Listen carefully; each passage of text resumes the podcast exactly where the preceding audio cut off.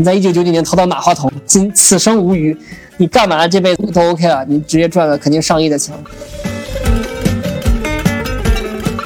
他说两年前离婚的，两年之后就从假离婚变真离婚了，所以他去年损失了四套四座房。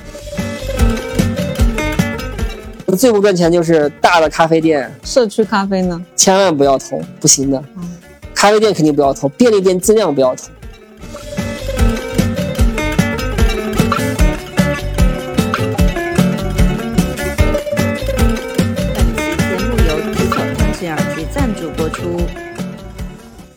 我是当小时，欢迎来到专注路径，期待结果，钱和流量，Hope Always 的搞钱搞流量系列访谈播客。我先简单介绍一下吧，就是我们今天也是第一次见，就是基于我的朋友带我去见了一个朋友，是从上海过来的，我们一起吃了个火锅，正好在我们工作室楼下，我就说那不如就上工作室，我们来录一期播客吧，就有了这期播客。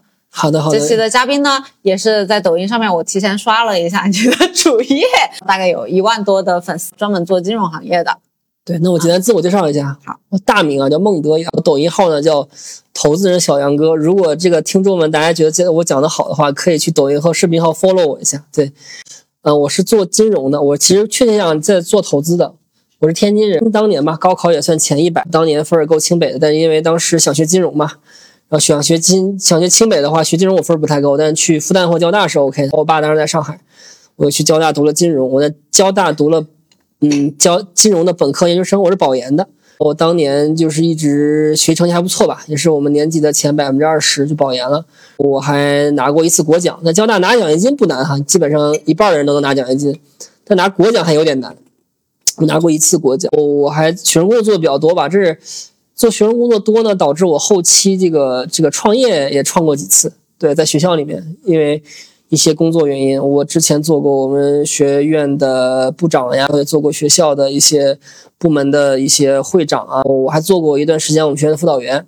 毕业之后，我一直在做投资，我在两家投资机构，分别叫青松基金跟复兴集团。做过分别五年加两年吧，现在在一家比较新的机构，叫滴贯通，是一个专门投门店连锁的这么一个机构。所以如果有门店连锁老板听到这个呢，想拿钱可以来找我，可以在抖音或微信视频号私信我，都可以联系到我。我一直在做投资，做了五年加两年，就七年的股权和一年的 RBF 融资。RBF 是啥意思？嗯，RBF 的英文名叫英文全名叫 Revenue Based Financing，就基于收入的一种新的融资方式。简单来讲，就是我投你一笔钱，但是我不占你的股权，但是跟你收入进行分账。这种融资方式是比较新的一种方式，其实来源于美国，就不是中国原创的。最开始投到矿山里面，比方说你投一个矿，但其实你也不知道这矿值多少钱，就投一笔钱给，大家约定好了，你每天卖的矿的比方说百分之十给我。也投在新药制制新药里面，比如说新出一个药，因为药的投入前期研发成本很高嘛，但这种公司又很难上市，导致你就很难退出。OK，那我就投一笔钱给你，之后按照比例，比如说你卖一粒药，举个例子，比如说一百块钱一粒药，给我百分之十，我就赚你十块钱，我就抽走那十块钱。那现在呢，我们把这种方式就投到门店里面，比方说咱俩刚刚吃的火锅，那个火锅店，如果说我们可能投一笔钱给那火锅店，每天找那老板抽成，比如一一般火锅店比较标准，抽百分之十，我可能投一笔钱给他，每天给他抽成抽百分之十。但是我们抽百，我们有一个回本期的概念，就是先先把我本回来，回来之后我们会降低我们抽成的比例，可能。基本上降低之后，就大概只抽三个点左右了。对，像这位兄弟，我们就刚刚投了他几家店，他是开这个叫什么服装店连锁的，他在成都有二十家服装店。我们投了他刚刚投了小投一笔啊，大概投了两百万，马上就可能再投一笔，投个一千万左右。所以还是就现在这个方式，其实拿到我自己做了很很久融资啊，拿钱就三种方式，一种叫股权融资。像我当年做股权融资的时候，我也是投中股权的。比如说当年你也找我投资，对吧？股权投资人，在五年前，股权投资人的钱挺好拿的，但现在变得越来越越来越难拿了。核心是因为这个这个股权的退出方式变变变少了。之前上市也容易一点，被并购也容易一点，当然钱也比较多泛滥。现在也没那么多股权了，的钱了。第二种呢叫债权，你找银行去借债，很简单，有没有方？有没有房？有没有车？对吧？有没有信用贷款？银行的利率是比较低的，但是呢，很多小门店的老板他其实既没有拿股权的能力，因为他这个方式天生不适合拿股权。你可能朋友投一投可能还行，比如你开个店，朋友入点股可能还行，但是又没有那么多股权的人会投给他。比如机构不太会投一个小餐饮老板，对吧？那拿债权呢？像我遇到的很多小老板，可能就一一套到两套房子，很有可能还在淮安街。但这种方式，就他可能有五到五到十家店，像这兄弟有二十家店，对吧？但他利用他的门店现金流 cash flow，他是拿不到融资的。他很简单，他去银行就问你，你有没有这个房嘛，对不对？或者你有没有税嘛？就是你可以通过税去拿融资，但是这个比例不高的。但基于这个新的 RBF 的方式，可以去帮你拿到一笔基于你流水的融资。就简单来讲，你的门店流水越高越赚钱，我越可以投给你钱。之后我也不占你的股权，然后我就每天从你手里分账，这么一种新的方式。嗯，那我比较好奇的是，你大学创业的那两段是做什么的？当时是一四年吧，因为我是交大的嘛，交大里面出过一些创业明星，大家应该都用过饿了么点外卖的那个，饿了么那 CEO 张宇豪是我们学校的，算我学长嘛，比我大个可能两三届的样子。我大一刚入学的时候就用饿了，当时就是是个网站叫饿了点么，是个是个是个 H HTTP 的网站，我们就在那上天上天天点餐。我们创业也是因为在当时就是我记得很清楚，应该是我研一的时候，突然在在躺在宿舍里面刷手机。突然发现，我们天天用的一个网站拿到了几百万美金的融资。当年几百万美金对我来讲是天文数字了。后来投了很多，我自己过过手的钱很多，我可能投了到现在应该有五个亿的钱了吧。现在觉得五五百万美金不是什么钱了，但是当年觉得五百万美金好哇，好多钱！居然一个这个我们天天点外卖的一个破网站，居然拿那么多钱。当时我们那批同学很多人在学校里面都尝试去创业。当时我创业的事情跟社交相关吧，因为当时还局限在学校那个圈子里面。可能想做一点社交相关的事情，然后这是第一段。第二段是跟了几个朋友一起做了一个基于比较高端的留学圈层的一个香港投行的 summer camp，就是在一个培训行业吧，就是培训人家去香港投行。但这个项目后来被证明不太成功，就是因为天花板太低了。因为每年中国大陆所有人加一起去香港投行的不会超过一百个人，哪怕你一个人收几万块钱客单价，这个市场也不会超过一千万的市场。所以这个这个东西被证明市场太小了。后来那个项目他们还行啊，拿拿到一些融资，后来转型做别的。不过我就继续读书了。后来就是也机缘巧合吧，因为我创过业，所以这个刚毕业之后，我有个学长拿了当时叫轻松基金的一个比较，还是早期机构里面比较知名的一家轻松基金。我我学长拿了他的融资，我当时觉得我在找工作，正好也在找，推荐我给轻松老板聊了一下，反正我就去了。因为当年投资人这个身份还是比较带带光环的。是大家感感觉比较 fashion 的一个职业，对，现在可能也是啊，但现在呵呵一叫什么日薄西山，江河日下，地位不如原来了。但当年投资人还是非常光鲜的一个身份。为什么不如当年了？因为现在投资人遍地都是，不是投资人人数变少了啊？核心是投资人这个行业在往下走啊，股权投资这个行业在往下走啊。当年投资人就是。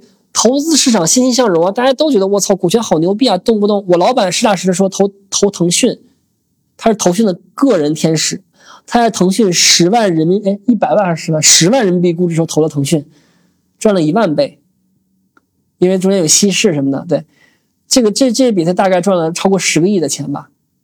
当年是有这种红利的时代的红利，但现在不存在这种时代红利。我今天中午还在跟朋友聊，我说你现在有有个十倍的项目，我觉得已经很不错了。但当年号称一百倍项目遍地都是，就当你这个项目很，当你这个时代的红利在那边，你投个项目能赚一百倍的时候，大家会疯狂的把钱给你让你去投。但现在时代红利没有了，大家就不会把钱给你，而且这两年上市的退出渠道又变小了、变窄了、变薄了。呃，而且 LP 们 N 年前投了股权融资那些，我给你报个数据哈，VC 投资领域百分之九十的 VC 是不赚钱的。那那他们为什么要做？百分之五的人赚了百分之九十五的钱。你知道一个定律叫二八定律吧？对，股市里面呢，基本上一赢一平八亏，股市里面就是这样。股权更夸张，百分之五的人赚钱，百分之九十五的人是平或者亏，但百分之五的人赚赚了百分之九十五的钱。而且很多时候就是我们经常说投，就是一个基金投一期项目，可能投个十个二十个项目，但是那十个项目里其实只有一两个赚钱的，啊那一个赚钱项目被把所有的都 cover 掉了，而且还能把钱都赚回来。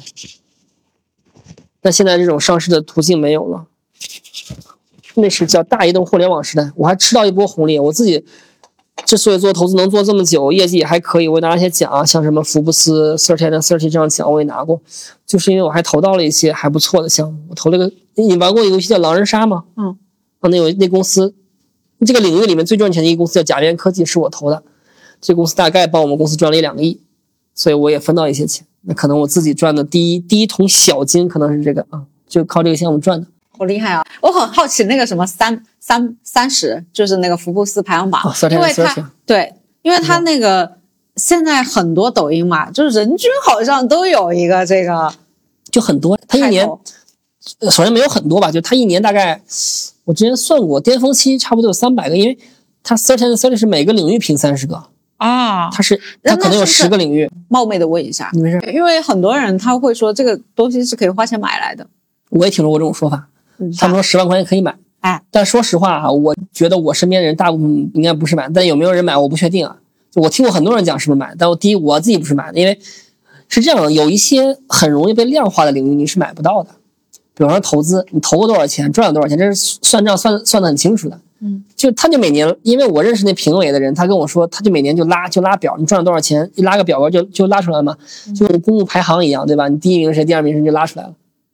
但某些领域可能这个这个不太好评，可能也买的，我不太确定。我也我也听说过这个说法，对，因为很多网红都都买他那个？title 上面都有一个这个东西，然后网红大家都说很正常，大大家都说，哎，怎么三十有这么多三十因为每年每个领域有十个，一年就有可能三百个。啊？我跟你讲，我自己看过的，呃，我自己觉得含金量最高的一届，哎，我忘记哪一年了，就某一年运动会之后，那个体育榜单，因为有的时候体育榜单挺水，但是某一年奥运会之后呢，那年 thirty and thirty 的体育榜全都是奥运冠军，就那一届榜单，我觉得体育榜至少是真金白银，就是货真价实的。嗯金融榜我感觉我身边大部分人应该不是买的，我认识他们，我觉得不是买的啊，别的榜单我不好说，那大家真的很有钱吗？不一定啊。这个不是福布斯大，感觉就是收入排行榜啊。就是大家都对我的误解。我刚评的时候，我有个老师，就可能很久不联系的说：“我靠，你评上福布斯了，你现在多少钱？” 其实并没有，它只是一个荣誉，就跟你读书时候拿了个奖学金或者拿了个优秀三好生一样啊。我觉得是对我来讲是一样的，没什么区别，那你学霸分享一下你学霸的秘籍。是没什么秘籍啊，就是就可能从小在一个比较好的学校里面，就我一路都是我们当地比较好的学校，小学、初中、高中都上来了，在班里面名次不能说最 top 吧，但基本上是也是比较 top 的吧，就一路的读上来了。我觉得没什么秘籍，怎么做到的呢？我是个学渣啊，先说嗯，啊，首先你智商应该还可以，就是智商得还可以，就是然后呢？然后就是掌握正确的方法，我上点课外班，我从小上课外班人挺多的，啊，嗯我觉得是，我觉得没什么，就我同学里面清北复交的还挺多的，我们同学里面。那你觉得毕毕业了之后出来社会之后，这种学习的模式能够给你带来什么吗？或者说占多少的一个比例能够帮你成功？工作的前几年，我的学习主要是因为我们日常工作就是跟 CEO 聊天，嗯这就是我的日常。我可能每年，你刚说你报了个数字，今天今年见了两百七十七个是吧？嗯对于我来讲，这数字肯定太少了。我今天就见了六个人，应该都是 CEO 吧，对吧？都是一把手。那可能这种可能高于平均，但我一年见一千个 CEO 是肯定有的。这么多啊？对呀、我每天就是三百六十五天，平均一天见三个，不多吧？还可以吧？但你我我今天就见了六个你周末都不休息吗？那就是平均，我觉得一千肯定有，我们之前算过，应该有的。哪里去找那么多老板呢？我们是投资人，会有人找我们的。哦，你要主动去获客，但我不需要。凡尔赛，不是这个是真的，因为他们需要钱。嗯，我一天可能能多的时候能见过十个人，那你怎么去看哪些人投还是不投？怎么去评判？还是说你第一印象就有这种感觉吗？还是需要跟他聊？那肯定需要聊啊，哪有看一眼就觉得我们我又不是相面的，我又不是大师，直觉肯定要聊。啊，就当年投资更容易，我巅峰期一年能投七个项目，一个项目可能投个几百万、一两千万都有可能。那一年可能投了，肯定超过一个亿吧，一两个亿的钱出就去。就是你见一千个老板，你只投七个老板那是最多的一年啊，最少的一年一个也不一定能投啊，啊。你以为呢？这个概率也太低，我以为我的那个概率已经很低了。这不一样，你是你是拉客户，对，我是拉客户我是投资，那不一样。啊，对，百分之一是很高了。我见一百个人投一个人算真的算很高了，有很多人是闲聊，他也不是想来融资，就跟跟聊聊天啊，一般一般聊啥呢？啥都聊啊。咱俩聊啥了？你姐今天 是不是什么都聊？那你怎么去看他适不适合投这个人呢？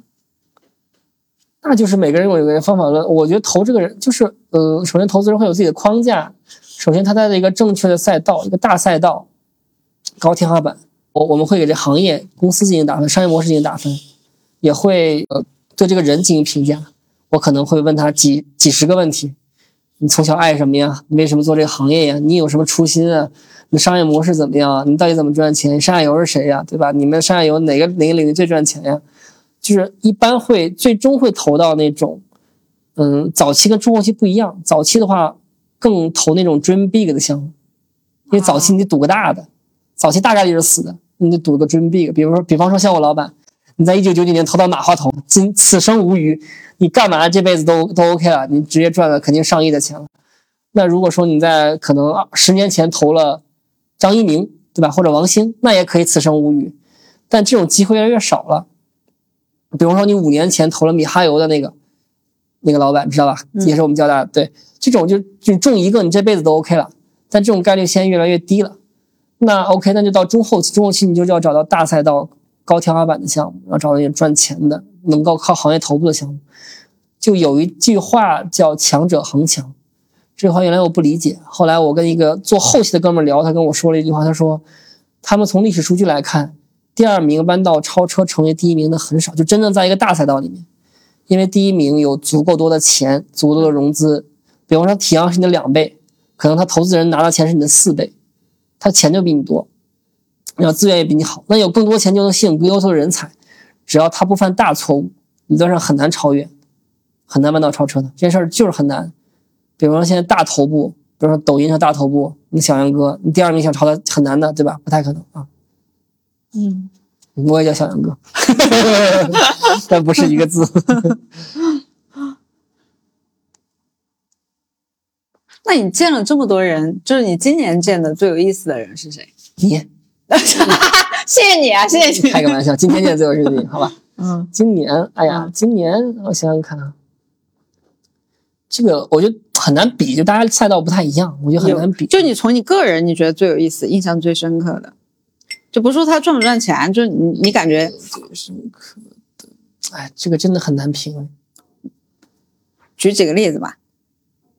有些人就很有趣啊，就是你会觉得一个人很有灵魂，但他不一定赚钱。真的，就是越讲情怀越有灵魂的人，现在啊越难赚钱。呃，我给你换个问题吧。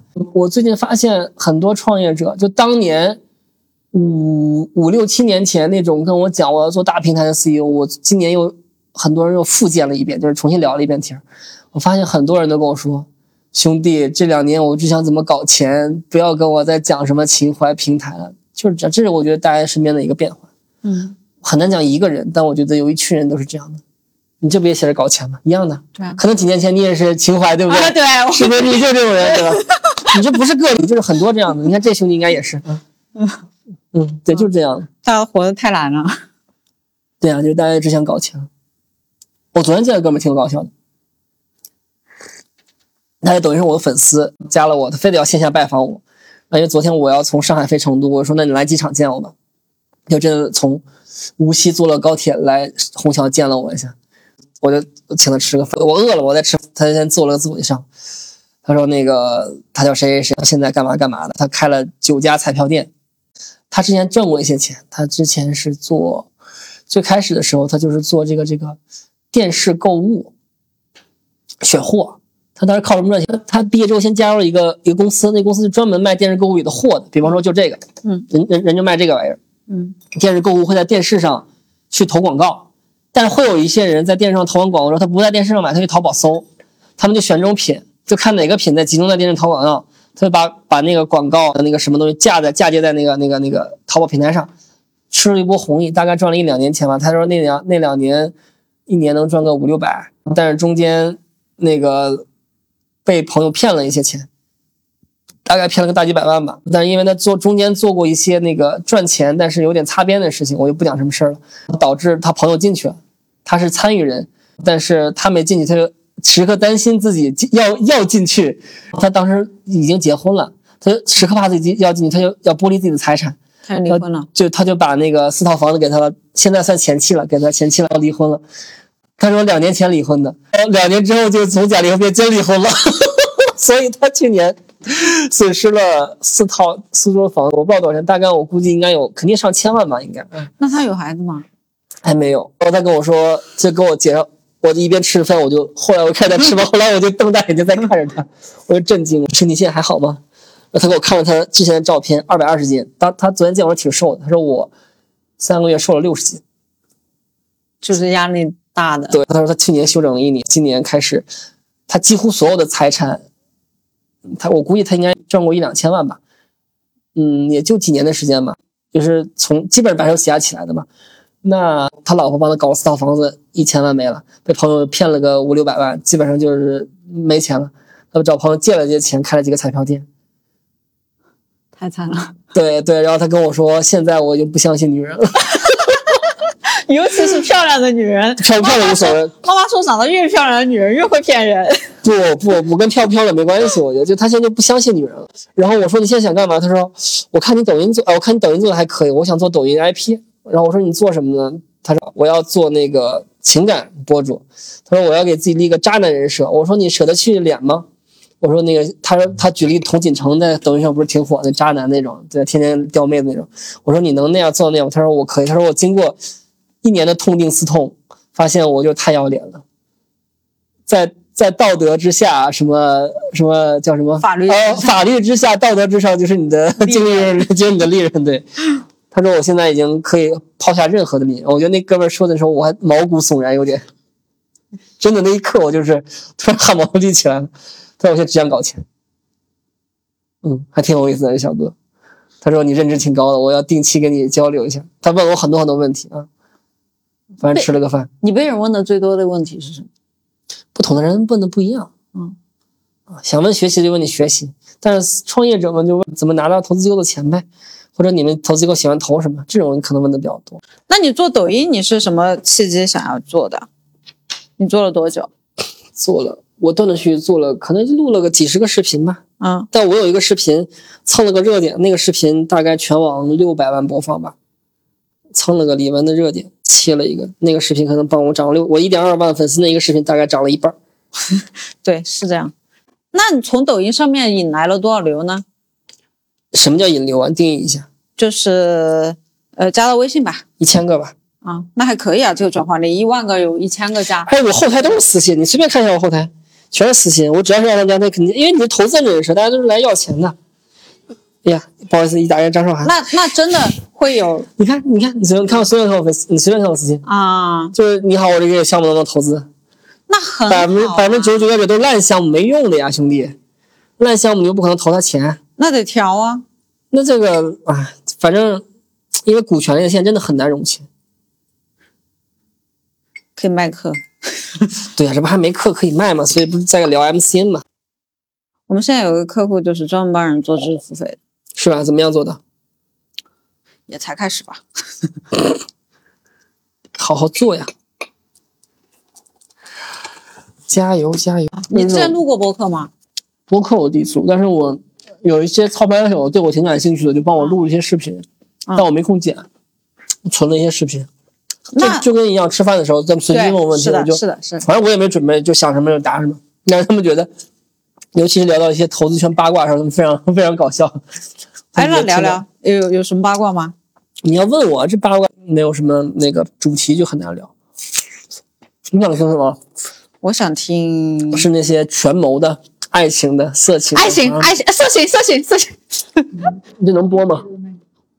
这曲曲咋了？哦！那那个大瓜，啊那大瓜我还真认识，复旦的那女的，啊我一个朋友是那个人的室友，是那个那个金融女搞了两千万，说那什么脑干丢失那个是、哦，是那个吧？谁？啊？你都不知道？曲曲当时还上热搜了，嗯有个女的就是问他，问他咋了？我跟大概讲一遍，就是，嗯，曲曲就靠这事儿破圈了，就因为他直播间连麦的一个人呢，他说他是那个什么那个知名高校毕业的，后来被证明是复旦的，他在一个某金融机构吧做销售，傍了个大佬，那个大佬呢应该年纪有点大了，反正他先跟人待了一段时间，后那个人其实有老婆的，后来呢就他现在跟那人好像分手一段时间还是什么，反正最终结果就是他骗了那个男的两千万。嗯，他本来就那个男的没什么钱，后来那男的炒期货赚了很多钱，赚两千万，然后他就让那男的花点钱给他买了房子。与此同时，他还脚踏 N 只船，有 N 个男朋友，可能跟每个男朋友可能都能搞点钱这种。本来他说的这个事儿大家都不信，说这是肯定假的。后来那个人被爆出来，这是真人真事，那反向印证了曲曲的很多故事是真的。对所以曲曲因为这事儿而出圈了。主要是当时那个直播间的反应比较激烈。当他说出这个故事的时候，曲曲说那个男的是不是脑干丢失了？啊就说那男的很脑残，为什么会被这个女的也没什么，就可能有有点手段吧，被搞了这么多钱走。所以金融圈渣男虽然不少，但渣女也不少。讲讲渣男呢？这个是渣女的故事嘛？渣男的有啥？那太多了，我只我不能乱讲。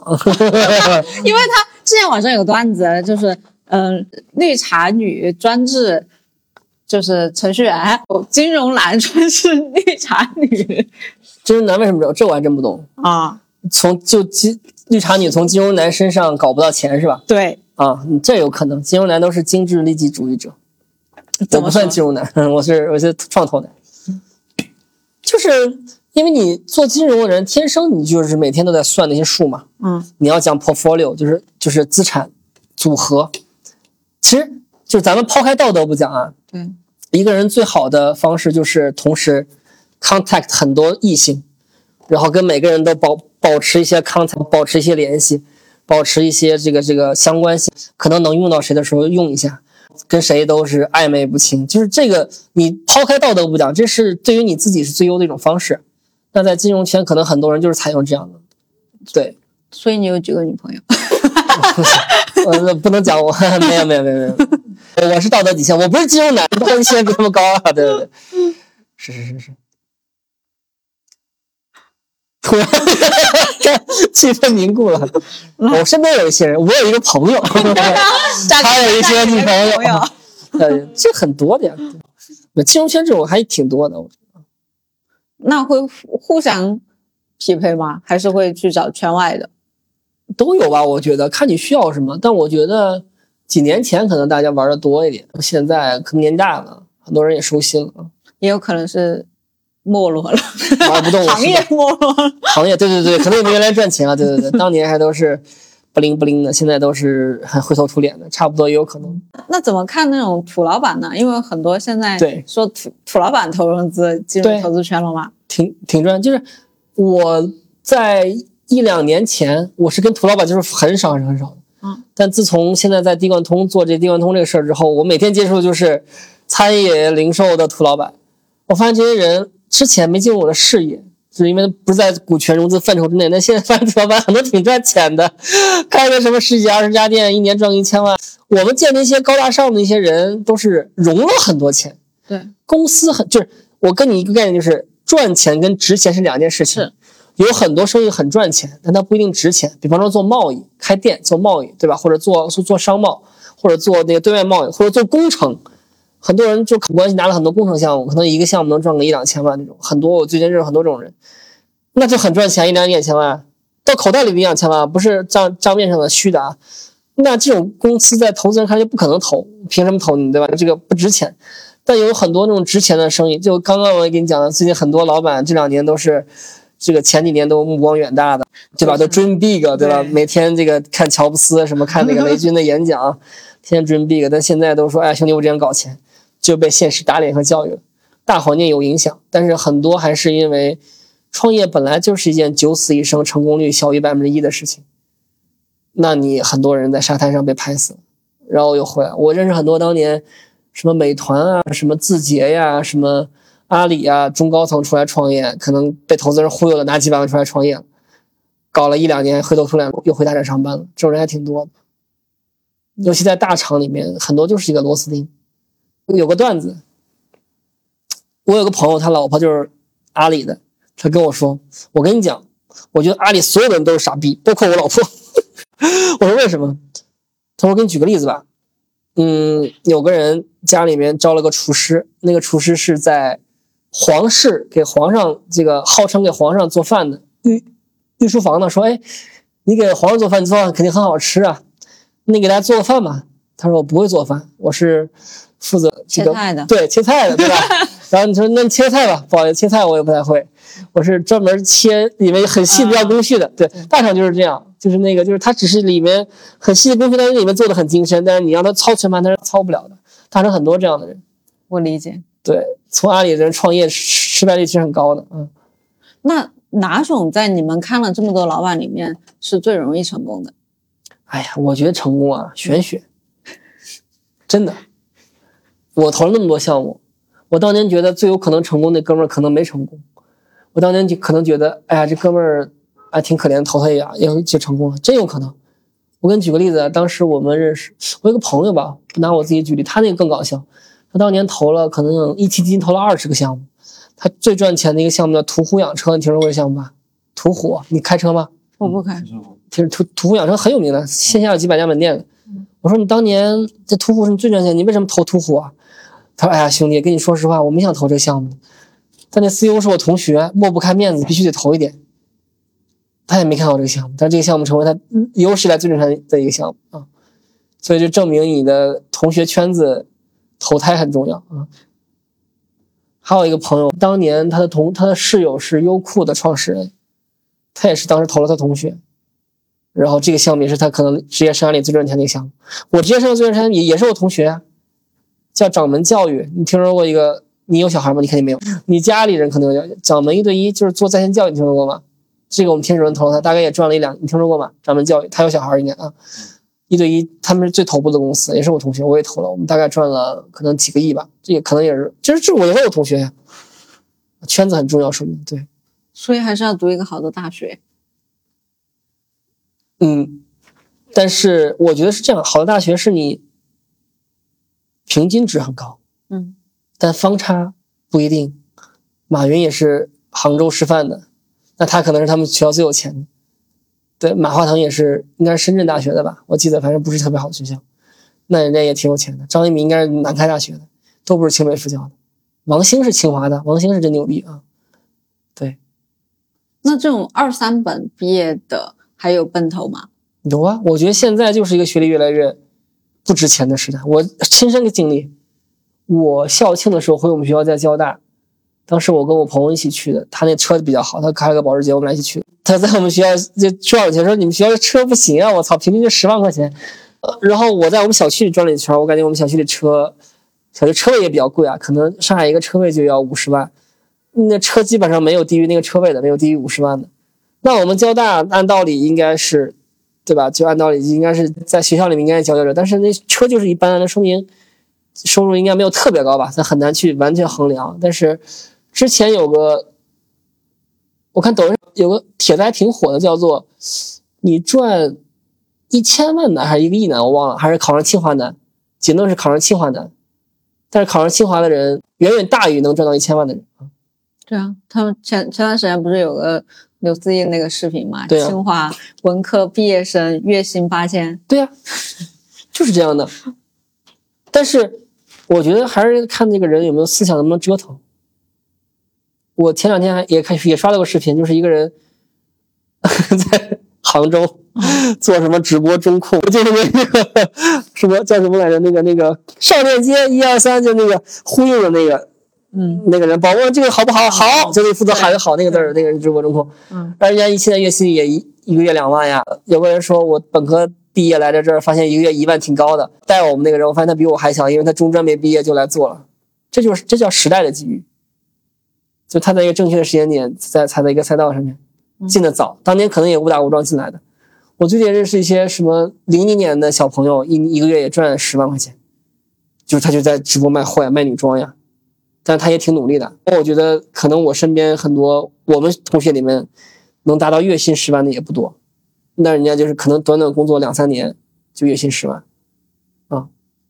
那怎么去保持这种长线呢？因为我觉得短期他拿个红利，嗯，没有问题。但这波红利过了之后呢？那就看你有没有嗅觉了呀。比方说你做微博时代百万 粉丝博主，你就没有及时切换它，这是很难的，就是。你在那个微博的你，你说白了，你钱赚的很香的时候，你不会想我去换赛道的。当时抖音邀请了我们很多次。对呀，你不会去的。你觉得这什么鬼？老娘不稀罕。嗯，投资人也是啊，投资人如果不是这两年光景不好，谁会来做播客？十年前你要我，我才不来了，我靠！五年前吧，五年前啊，对，啊，谢谢谢谢你。啊，不是不是，开个玩笑，开个玩笑。不过最近投就抖音上很多投资人出来呀，对，说明什么？说明投资不赚钱，投资现在不赚钱啊，没有至少没有之前那么赚钱。你们看了那么多个赛道，你觉得下一个行业或者说赛道比较有希望的，还在上升期的有什么？嗯，每年都会有问我这个问题，对啊，就是你去看大历史的脉络哈，嗯，零零年那波什么人赚到钱了？互联网的人赚到钱了，比方说新浪、网易、搜狐，什么淘宝，都是零零年那波起来，那个叫互联网时代。那波你进入互联网可能能赚到大钱，像腾讯也是九九年老板投了天天使吧，一零年那波什么时候赚到钱了？移动互联网赚到钱了，嗯，饿了么对吧？什么美团，什么拼多多，还有什么那个摩拜，都是一零到一五或者到一一七一八那个时间段起来的。我们一直在说。一零年那波，二零年什么能赚到钱呢？我们想过很多。当年最开始说那个 AR、VR，对吧？是未来。我们看了一大波，嗯，投了一堆项目，发现哎不行。后来说区块链，OK，又有很多人去看区块链，又折了。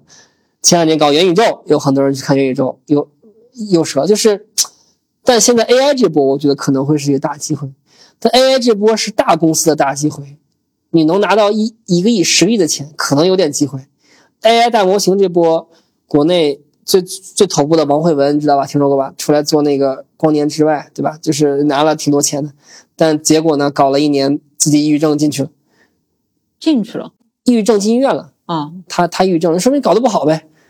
大模型这种就是最头部的公司拿了最头部的份额，中央部抄袭就 ChatGPT 很牛逼，对吧？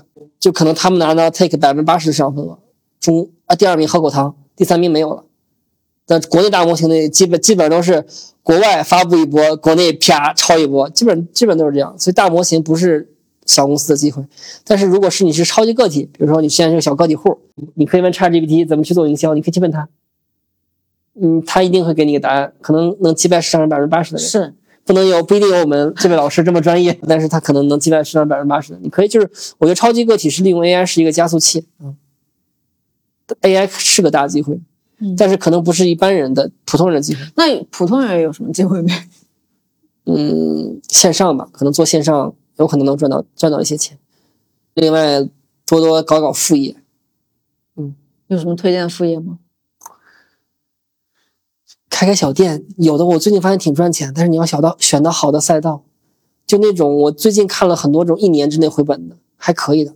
我就一年之内回本，咖啡厅，咖啡千万不要开，咖啡已经卷死了，九块九卷到八块八，日薪九块九，库迪八块八。我跟你讲，最不赚钱就是大的咖啡店，社区咖啡呢，千万不要投，不行的。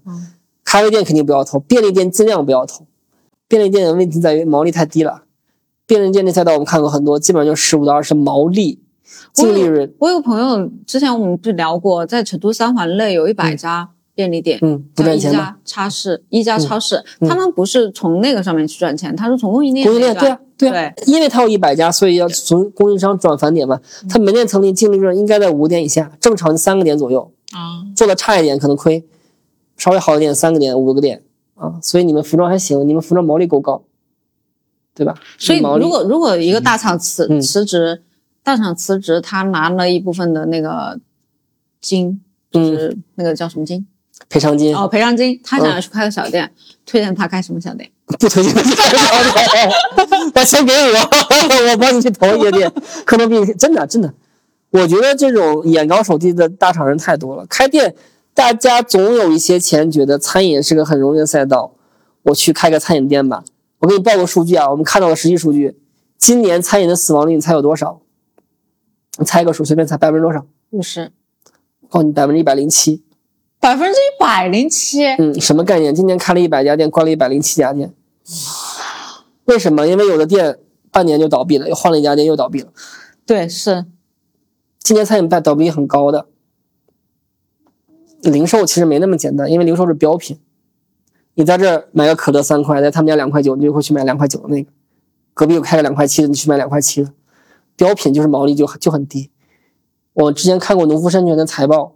农夫山泉就他会披露他那个每每级供应商赚钱，就是我们叫农夫山泉，就是你卖农夫山泉赚不到钱，你赚的是搬运工的钱，就帮他从 A 地搬到 B 地，那你赚的是这个辛苦钱啊，因为它价格就是透明的，大家都会去买农夫山泉，一瓶一块，贵的地方两块，对吧？你赚的就是供应商，就从 A 地搬到 B 地的那供应商的那个那个钱，标品不赚钱啊，他们赚钱都是非标品白牌，对，标品毛利也就可能十个点到十五个点，白牌就你没听说过的牌子，比如说某某薯片，你卖品客卖可比克肯定不赚钱，卖什么乐事不赚钱，但是你卖没听说过牌子可能就毛利比较高。那所以大厂打工人辞职出来的出路在哪里？做互联网吧，做个人 IP 吧，找你吧，可以。那线下你看了那么多家小店，现在还不错的行业是？实话说，我觉得餐饮是个还可以的赛道，原因是在于它毛利足够高。餐饮的毛利一般在百分之六十七十，做得好的净利润二十。那是如果一个人没有开过餐饮店，你是建议他们去做一家加盟加盟，Yeah，还是可能加盟可能还行，从零做不建议啊。或者你有靠谱的朋友投他一家店也行，加盟也可以。加盟是个可以快速学习。哎，我今天上午见了个朋友，他做美蛙鱼头的，他现在有差不多有个十家店吧，在拉萨开。我说哥们，你一个成都人为什么在拉萨开？他说了一个颠覆我认知的一个话，他说拉萨的消费成本是成都两倍，你敢信吗？是我前之前采访过一个做烧烤的，他也去拉萨开，而且他做外卖做到了 top one，但是呢，他死在了就是那个时候美团外卖的骑手没有入驻，就在我们第三期播客里面哦，他死在了外卖上面，因为那个外卖的地址写的是什么某某某军团的门口的围墙树的第二棵树，给我丢到那个围墙里面去。然后呢？就这个是收货地址，他找的那些骑手根本就不知道这个地址要在哪里去找，那没关系啊，那就那那单不做了呗。然后呢？大部分都是这样子的。大部分都是这样子。我操！所以本地的外卖员他们就找得到，他们在嗯本地开的这个店，他们就能够找得到这些地址，所以他们能够活下来。好吧。嗯，就永远死在不知道哪里的我这太搞笑了，我靠！我也第一次，但是他我我自己没去过拉萨，我认知里拉萨应该消费水平一般哈，但他跟我说拉萨是成都两倍，这个我还挺震惊的啊。因为它地广人稀，它的开店的竞争也少也少对啊，啊，大家也不会说就是我顿顿都要去吃，他可能囤在家里面，嗯，一周偶尔吃一吃，对，所以他这个客单价就高了你。这就是错误认知。我问那老板了，嗯，你知道为什么吗为？什么因为拉萨那边物产很少，啊所有东西都是被运运上去的，对所以原材料就很贵，啊所以把所有客单价拉都拉高了。啊？嗯，你这是错误认知，纠正你一下。因为我这个是作为一个游客的体感。嗯，跟地广人稀没关系，地广人稀地方多了。对，那为什么拉萨这么贵呢？对吧？新疆地比拉萨可能还地广人稀。嗯，因为西西藏我去了三次。哦，可以可以，这边去也方便啊，对，成都，成都是个好地方。是个好地方。嗨，我是你的主播当小时。